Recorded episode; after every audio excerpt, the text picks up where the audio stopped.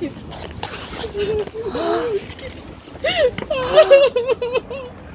Где персик? Вот. Ой, вот он. Персик. Персик. Персик. Персик.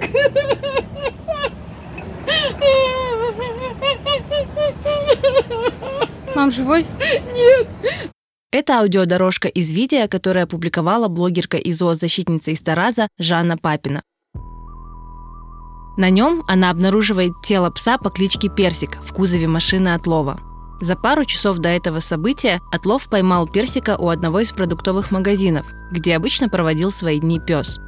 На видео с камер наблюдения магазина видно, как один работник отлова кормит ничего не подозревающего пса с рук, а второй хватает его сзади железными щипцами. Спустя минуту персик уже не двигается. Щипцы, не разжимаясь, бросают его в кузов. Машина едет дальше.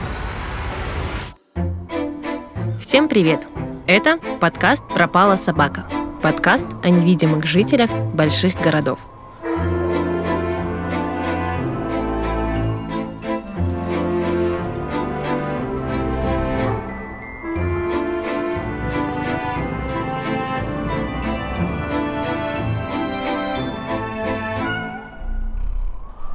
Седьмого апреля 2022 года президент Касым Жомар Токаев снял Бердибека Сапарбаева с должности Акима Жамбылской области, которую он занимал с февраля 2020 года. Наша поездка в Тарас случилась за два дня до этого события, поэтому во всех разговорах он упоминается как действующий на тот момент Аким региона.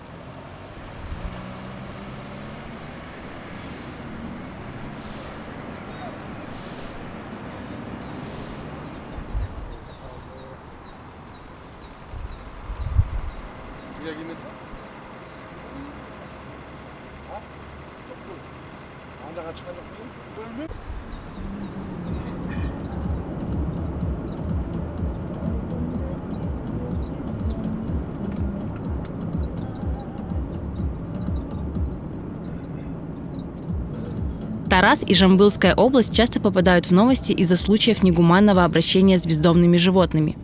Так, в 2008 году журналисты радио «Азатык» писали о беспрецедентно жестокой охоте на уличных собак, которых убивали буквально на глазах прохожих. Спустя и 10 лет методы отлова здесь не изменились. Но, к счастью хвостатых, в Таразе есть активное сообщество зоозащитников и активистов. Ежедневно в Таразе отстреливают собак. Животных убивают без разбора. И домашних, и бездомных. Кадры жестокого отношения постоянно попадают в социальные сети. Они всегда говорят, что они собак усыпляют. В этом новостном сюжете канала Хабар-24 от 15 марта 2021 года Жанна Папина рассказывает корреспондентке о том, как акиматы области и города решают проблему бездомных собак убийствами. Спустя почти год, 8 февраля 2022 года, Отлов поймал ее пса.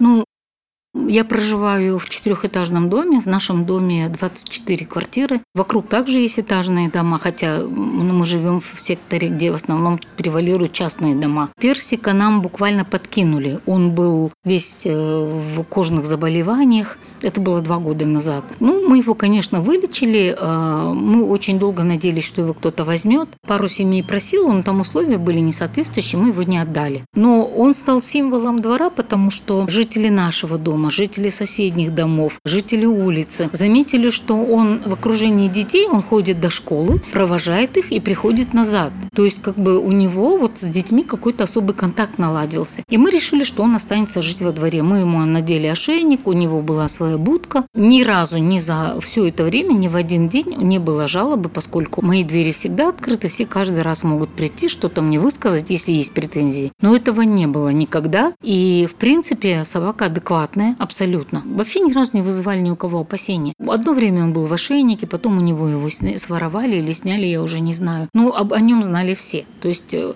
что будет вот такой ужасный исход у него, не подозревал никто. Помимо Персика во дворе жила еще одна собака по кличке Искра. Их двоих Жанна на ночь забирала в свою квартиру, чтобы они не беспокоили жильцов по ночам, так как иногда Персик и Искра могли лаять на чужих людей или на других собак. Каждое утро после 9 часов Жанна выпускала их обратно во двор. В этот день, 8 февраля, я тоже в 9 часов 17 минут выпустила из квартиры. Я поминутно помню. Они вышли на улицу. Буквально где-то в час с лишним я зашла. У меня родители живут пожилые, недалеко 20 метров от моего дома. Я зашла к ним на обед. И буквально в час 08 мне позвонили из магазина продуктового, который находится. Собаки всегда лежали перед магазином. У них лужайка такая есть. Ну, плюс их там кормят, не буду скрывать. Там один выйдет, что-то угостит, второй там им купит какой-то корм. Мне позвонили из магазина магазина, сказав, что моих собак забирают. Я говорю, на мой вопрос, кто, сказали, что вот будка вот такая, мы, я уже сразу поняла. 8 февраля сотрудники отлова закинули петлю и на искру, но ей удалось увернуться и сбежать. Позже продавщица из магазина «Максим» увели ее во двор и закрыли калитку. Я выбежала буквально в тапочках. Наверное, секунды не прошло. Машины уже не было. Я позвонила... Все службы ветеринарии у меня телефоны есть. Я позвонила, мне сказали, что согласно графику сегодня машина вот в нашем районе работает. Я думаю, я его заберу из машины, оплачу штраф и привезу назад. Буквально в 13.20 я нашла машину совершенно в другом районе города. И когда я подъехала, машина стояла, в кабине не было никого, а ездит там три человека. И полная машина была мертвых собак. Моя собака собака лежала сверху. Мы поехали с дочкой, я его забрала, и мы сразу поехали в ветеринарную клинику Айболит, чтобы попытаться его откачать. Им удалось сердце завести, но язык все уже было синий, то есть мне сразу врачи сказали, что это отравление. После того, как в ветеринарной клинике спасти собаку не удалось, Жанна пришла с телом персика к Акимату Жамбылской области и напрямую обратилась к Бердибеку Сапарбаеву. Запись их встречи транслировалась на странице Жанны в Инстаграм. Как раз э, Сапарбаев шел на совещание. Я его положила на крыльцо собаку. И он говорит, Жан, что случилось? Я говорю, я вам хочу довести до вашего сведения, что управление ветеринарии всегда лжет, говоря о своей работе. Вот, говорю, результат их работы. Он вызвал ветеринарию сразу туда же, прям все это было на улице. Сказал им, что по собаке же видно, что она ухожена. Это что за... Почему так это? На что а сотрудники ветеринарии сказали, что они сделали наркоз. То есть собака явно была мертвая. И вот, понимаете, несуразные вот такие ответы. У Жанны большая аудитория в социальных сетях, и ее подписчики ее поддержали. Этот случай стал резонансным. Видео с камер наблюдения, на котором запечатлены действия отлова, набрало на странице в Инстаграм 13,5 тысяч просмотров. Другое видео, на котором она забирает тело персика, еще 15 тысяч. В тот же вечер Жанна выехала с Персиком в Алматы, чтобы получить заключение официальной экспертизы. Там Жанне сообщили, что смерть наступила в результате стресса, который пережил пес во время попыток отлова его поймать. Я говорю, послушайте, Амангильду, по-моему, его зовут надо посмотреть. Я говорю, если бы это была домашняя баллонка, которая бы всегда спала на диване с подушечкой и никогда бы не видела на улице людей, я предположу, что у нее может быть стресс. Но это уличная собака. Он этих людей не видел никогда, но он знает, что такое люди, машины. Он поэтому им в руки пошел, дался, и что и случилось. Он стресс испытал, когда вы ему сломали позвоночник. Ну тут извините меня. Вот. И заключение он дал такое, знаете, обтекаемое. Вот у нас э, в Казахстане очень много смертей происходит в местах заключения.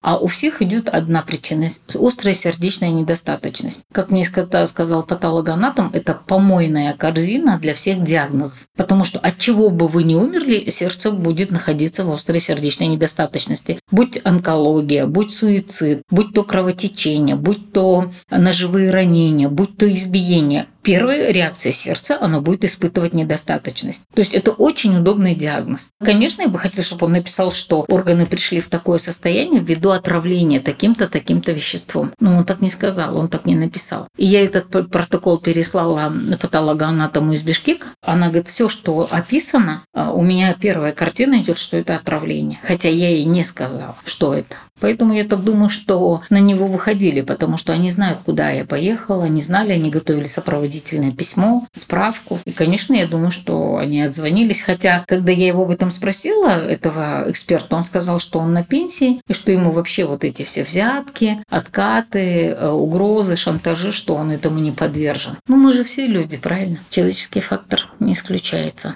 Жанна намерена добиться проведения повторной экспертизы, чтобы установить препарат, который был введен персику.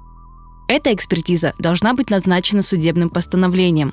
Но пока судиться с отловом зоозащитница не может, так как полиция еще не дала правовую оценку действиям их сотрудников. Полиция должна установить, было ли это административное правонарушение или уголовное преступление.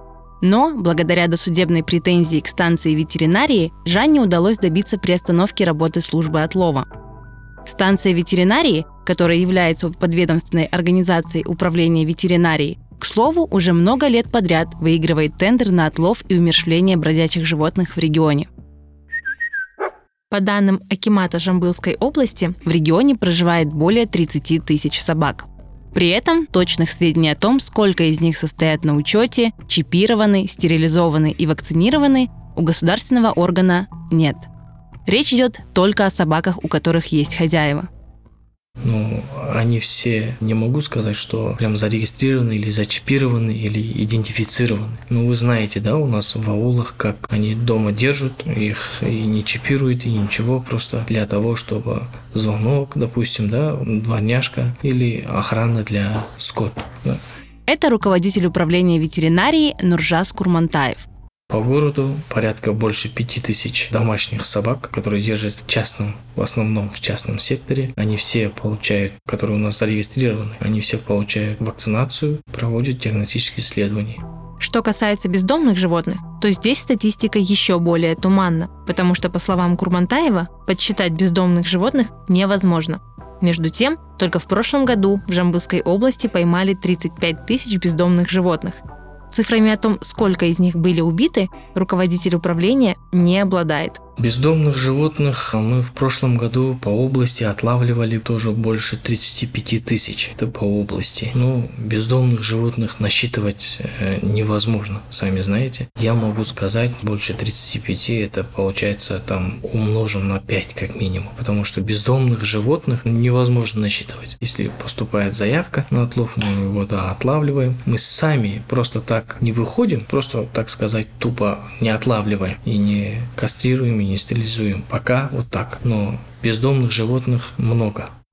Курмантаев объясняет, что служба отлова выезжает исключительно по заявкам, звонкам в единый диспетчерский центр 109. Агрессивных собак, нападающих на людей и представляющих угрозу, усыпляют на месте. Всех остальных отлов забирает и целыми и невредимыми отвозит в пункт временного содержания – при этом, по его словам, в бюджете нет денег ни на фонд зарплат сотрудникам, ни на другие издержки пункта временного содержания. Деньги из бюджета выделяются только на отлов и усыпление. По версии управления ветеринарии, 8 февраля отлов приехал за персиком и искрой по заявке. На двух собак у продуктового магазина кто-то пожаловались поступила заявка по базе. На место выехали бригада. Там а, не только была бригада, там а, и инспектор города, отвечающий за этот участок. Инспектор сам стоял. Инспектор даже, могу сказать, сам показывал этих собак, которые э, лежат и гуляют около магазина. Там было по заявке, да, было, что они нападают, э, ну, не, не нападают, а кусаются за пакеты, да, возможно, голодный. И из-за этого не могут ходить наши дети в магазин. Вот такая была заявка. По этой заявке выехали на место, по этой заявке. И да, действительно было, были собаки лежали у двери магазина. Если вы видели это видео, там а, проводили отлов. Но эти собаки, у них не было ни намордника, ни ошейника, ни серьги,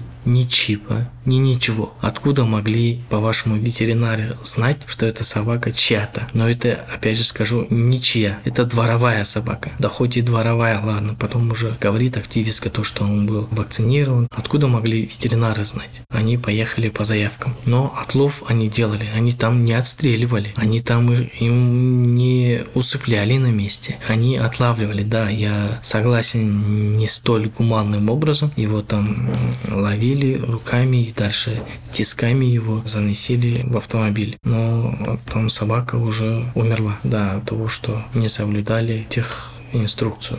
Да, то есть убили, так скажем, бродячую собаку, опять же. Почему бродячая? Потому что если есть хозяин у собаки, он должен быть на поводке, он должен быть на ошейнике, и он должен гулять вообще в намордниках, правильно? Собака должна была быть стерилизована или кастрирована, или хотя бы чипирована. Но Ничего из этого не было тогда.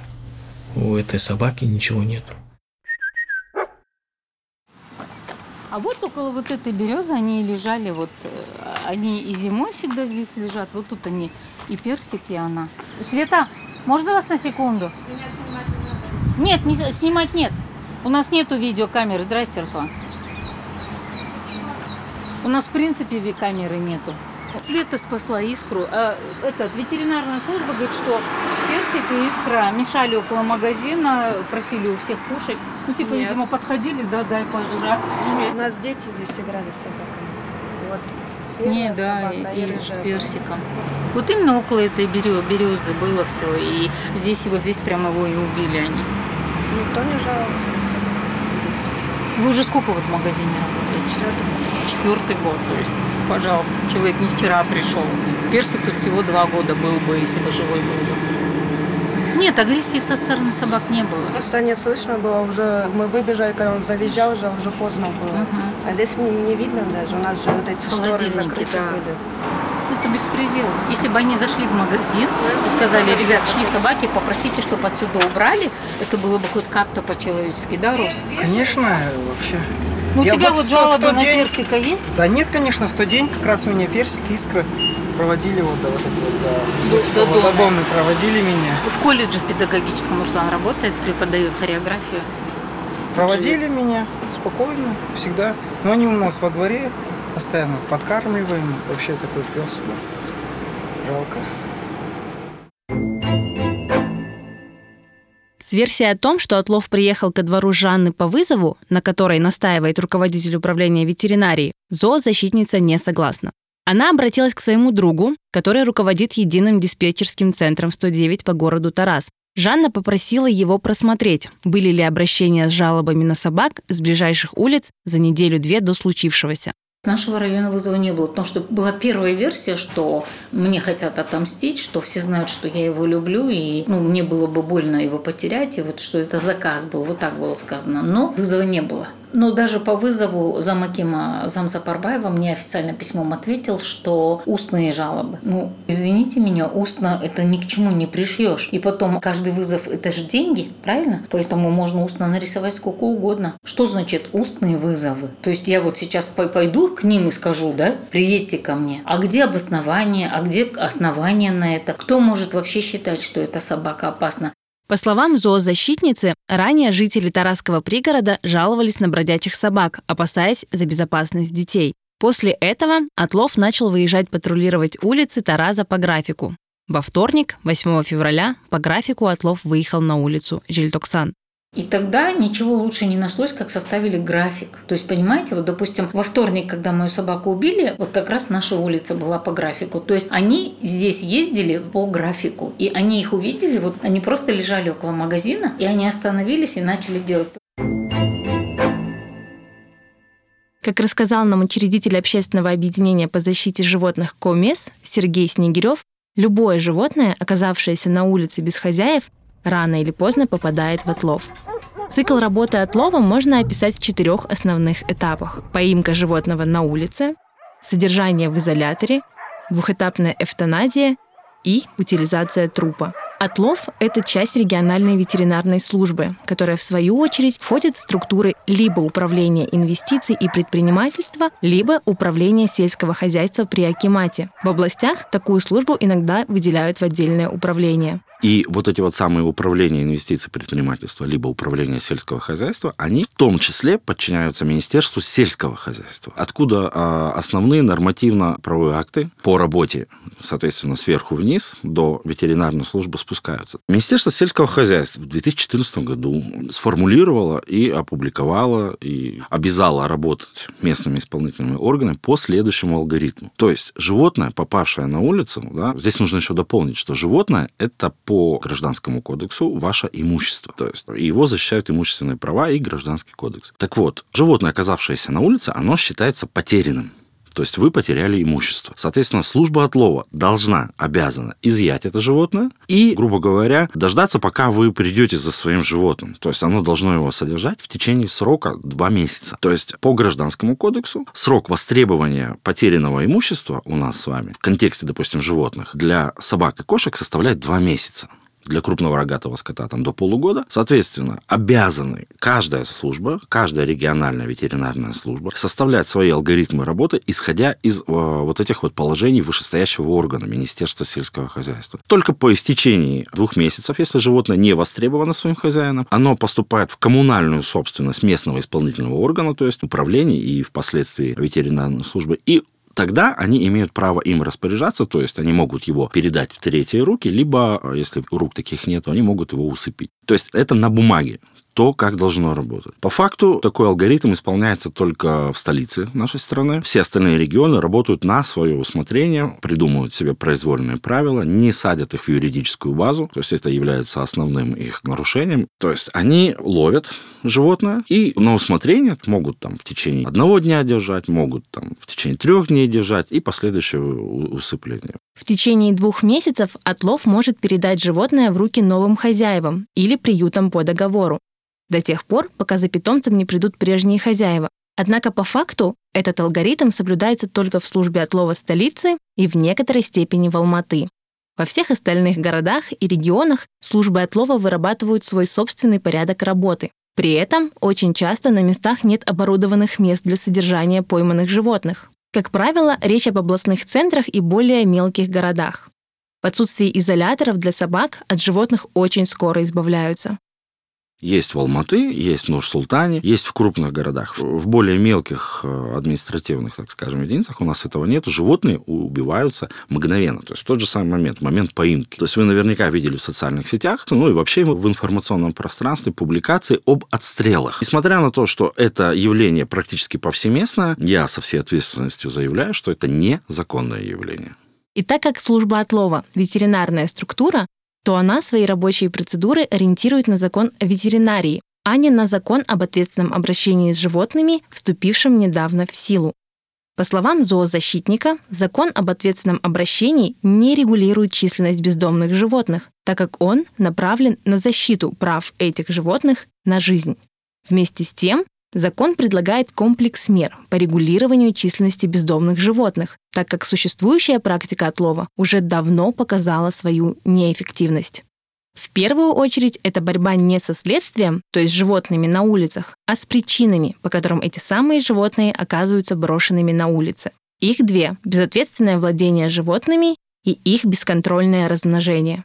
Простым языком, если говорить, хозяин должен закрыть свое животное у себя дома, чтобы оно не выбегало. И мы очень часто да, с вами можем видеть, что, как правило, в частных секторах, в городах или там сельской местности животные, владельческие животные отпускаются со дворов, они бегают и гуляют вот сколько угодно. Соответственно, благодаря вот этим вот беганиям и гуляниям мы совершенно четко наблюдаем рост бездомных животных. То есть это животные бегают для того, чтобы там размножаться, скажем так. При этом стерилизация носит рекомендательный характер, а ответственность владельцев планируется сделать обязательной. Группа зоозащитников уже проводит консультации с Министерством внутренних дел по этому вопросу. Ну а пока зоозащитники наблюдают рост расходов на содержание отлова в масштабе всего Казахстана. При этом коррупционные риски в этом бизнесе очень велики. То есть если в прошлом году это была сумма порядка 950 миллионов тенге в год в республике, да, то на 22 год эта цифра уже 1 миллиард 300 миллионов. Каждая служба отлова в нашей стране, она осуществляет свою деятельность, в том числе, используя какие-то теневые моменты для собственного внутреннего обогащения, так скажем, коррупционные вот эти вот моменты. И, соответственно, отследить точную цифру пойманных животных службы отлова, ну, невозможно. То есть они дают эти произвольные цифры какие-то, да, они некорректны абсолютно, мы это точно знаем, и они вот как раз вот играя с вот этими вот теневыми процессами внутри своей организации, они как раз дают какую-то удобную для себя цифру. То есть подгоняют, грубо говоря, под а, выделенные бюджеты.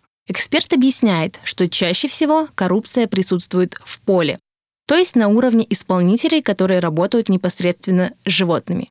Работники акиматов и вышестоящие чиновники скорее равнодушны и безинициативны к судьбе хвостатых. Все вместе это приводит к тому, что мы видим повсеместно. Негуманный отлов, растущие бюджеты на умершвление и тысячи убитых животных. Усугубляет эту ситуацию противоречие правил, которые принимают маслихаты на локальном уровне, с документами, принятыми в министерствах.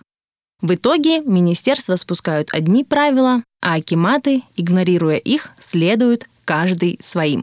И никто из чиновников особо не стремится привести процедуры к единому знаменателю.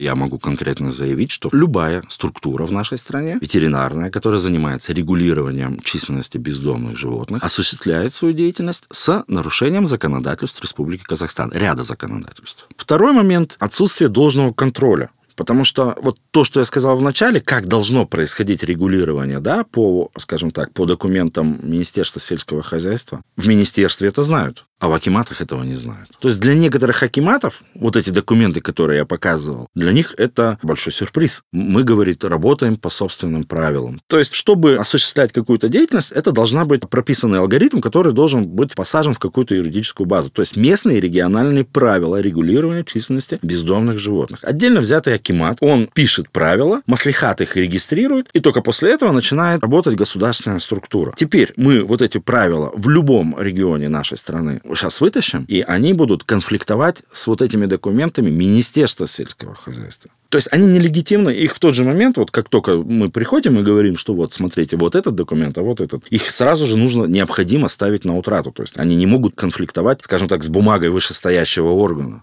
То есть это, ну, коррупционное, опять же, преступление. И отсюда это вот бесконтрольность. То есть Министерство сельского хозяйства, они вот эту бумагу соорудили, сформулировали, да, вот этот алгоритм правильный, нужный, да, а на исполнение ее они уже не смотрят. И вот эти вот бумаги, они, может быть, куда-то и приходят в какой-то акимат, ну, ложатся под стол, там соображаются собственные правила в угоду своим теневым каким-то процессам, и по ним, соответственно, работается. Не последнюю роль в работе отлова играет ветеринарное лобби. По словам Сергея Снегирева, лоббисты приняли активное участие и в разработке закона об ответственном обращении с животными. В результате закон прошла норма, оставляющая за местными ветеринарными службами право единолично определять, какое животное подлежит усыплению, а какое нет. Соответственно, это одна большая коррупционная схема в масштабах страны и она имеет свое лобби. В рабочую группу Мажилиса парламента было посажено в том числе лобби. То есть работа по формулированию каких-то пунктов законопроекта, она не проходила благодаря каким-то мерам, она проходила вопреки. То есть это всегда были споры. То есть ветеринарное лобби, условно так его назовем, отстаивал свои позиции именно во имя коррупции, именно во имя вот этих вот теневых каких-то процессов. Соответственно, депутаты им противостояли, то есть мы как бы им противостояли, но вы должны понимать, что основным куратором разработки разработки законопроекта об ответственном обращении с животными является Министерство экологии, геологии и природных ресурсов. И как государственная структура, она не стала в должной мере противопоставлять себя другой государственной структуре Министерству сельского хозяйства. То есть у них между собой был некий компромисс по некоторым пунктам, который они смогли отстоять вот именно в рабочей группе. Это лазейки. То есть потому что мы посадили да, пункты, запрещающие убийство животных, ну, то есть безальтернативное убийство животных. Потому что, да, мы должны понимать, мы люди трезвомыслящие следующее. Мы должны понимать, что на улицах действительно существуют агрессивные животные, которых, как бы мы ни хотели, они по большей части будут не востребованы и будут бюджетной нагрузкой э, сидеть либо в приютах за государственные деньги. Это недопустимо и несправедливо по отношению к другим животным, которые более социальны, у которых есть шансы найти новый дом и тому подобное. Я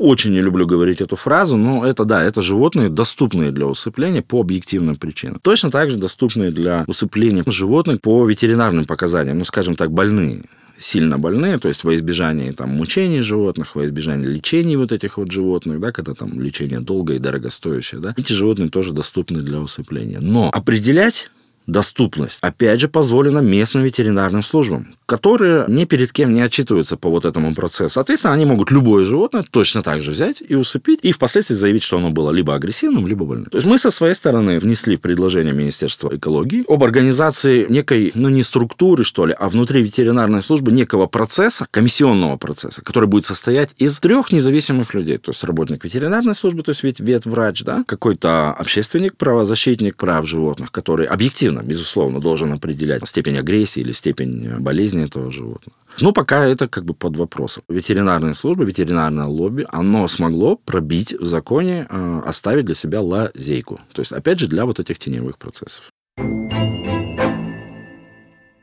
О том, что бюджеты на отлов и умершление животных в 2022 году перевалили за миллиард по республике, сообщили и на брифинге в службе центральных коммуникаций в феврале этого года. По словам Даниара Тургамбаева, это заместитель председателя Комитета лесного хозяйства и животного мира при Минэкологии, в среднем на область для этих целей выделяют от 60 до 150 миллионов тенге в год. Бюджет на содержание службы отлова по Жамбылской области в 2022 году составил 35 миллионов тенге, 15 из которых были выделены на работу службы только в Таразе. На брифинге Министерства экологии чиновники напомнили, что с вступлением в силу закона об ответственном обращении с животными деньги на отлов и умершвление животных выделять уже не будут.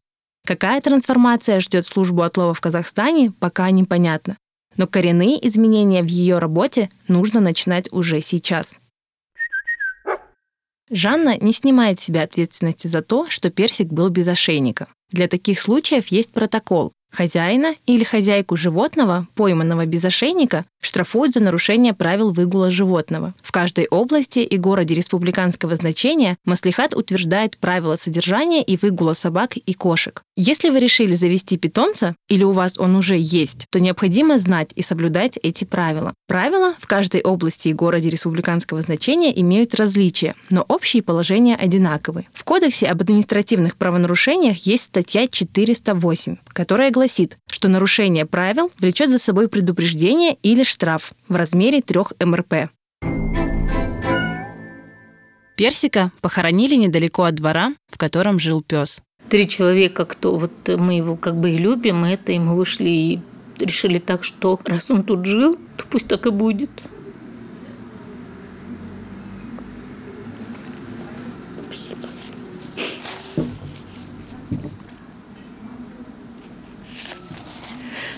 Знаете, смотреть, когда с твоих рук яд ест, еще хвостом машет.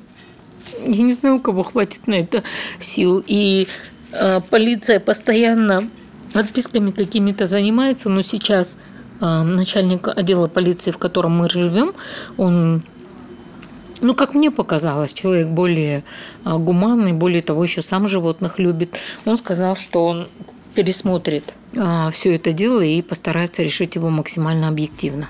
Из четырех участников того самого выезда, трех работников отлова и сотрудника Акимата, наказание получил только один. Участковый оштрафовал его на 3 МРП, то есть на 9189 тенге.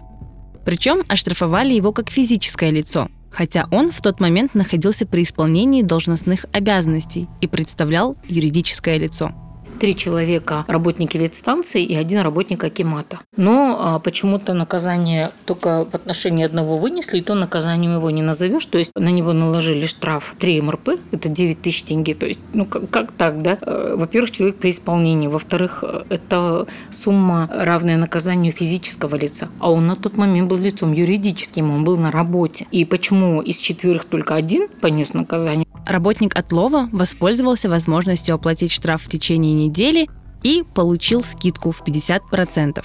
Так, по крайней мере, нам сказал Нуржас Курмантаев, на данный момент мои заявления лежат в прокуратуре и в полиции. Я по-любому дала себе хотя бы в память о нем обещание, что я накажу этих четверых людей, кто таким образом с ним поступил. Здесь дело даже не в том, что это моя личная собака. Здесь дело в том, что механизм отлова происходит вот таким образом. То есть, если они людей а, берут на месте преступления, они их сразу не убивают. Они ведут его в камеру, начинают дело производства. Отлов и убийство – это две разные вещи. Ловить живую собаку и вернуть ее хозяину хозяину, истребовав штраф, это намного культурнее, цивилизованнее и правильнее. Это и пополнение казны, это и доведение до хозяина, что нельзя, чтобы собака была там без соответствующего ошейника, правила выгула было, были бы нарушены. Но они не умеют этого делать, и как они нам ответили, они не умеют ловить собак, они умеют их убивать. В принципе, это не разрешено.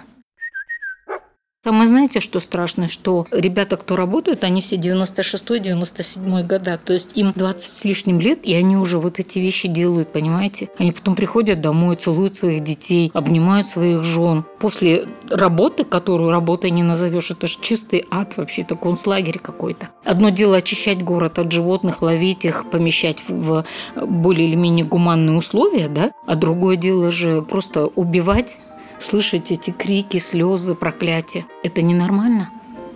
Это ненормально. Даже я боюсь подумать, кто им протокол действий такой пишет, вы понимаете? Его поймать вообще не составляет труда, он подходит к любому. То есть его взять живым, погрузить в кабину и забрать потом мне, предъявить претензии и отдать его после оплаты всех штрафных санкций. Вот это было бы просто, ну, так, как должно быть, как дважды два четыре. Но я так понимаю, что они бы его потом тоже зарезали и все. Жанна убеждена, что между жестоким отношением к животному до жестокости к человеку пролегает один маленький шаг. И у того, и у другого общий корень – это насилие. То есть мы сейчас повсеместно видим, что человек может привязать собаку и на машине тащить. Но этот же человек потом и жену обольет бензином и сожжет, понимаете? Границы психологии в человеке, они очень такие тонкие, они стираемые, и между состраданием к животным и с таким же чувством к людям нет границ. То есть если нет одного, то практически второго тоже ждать не придется.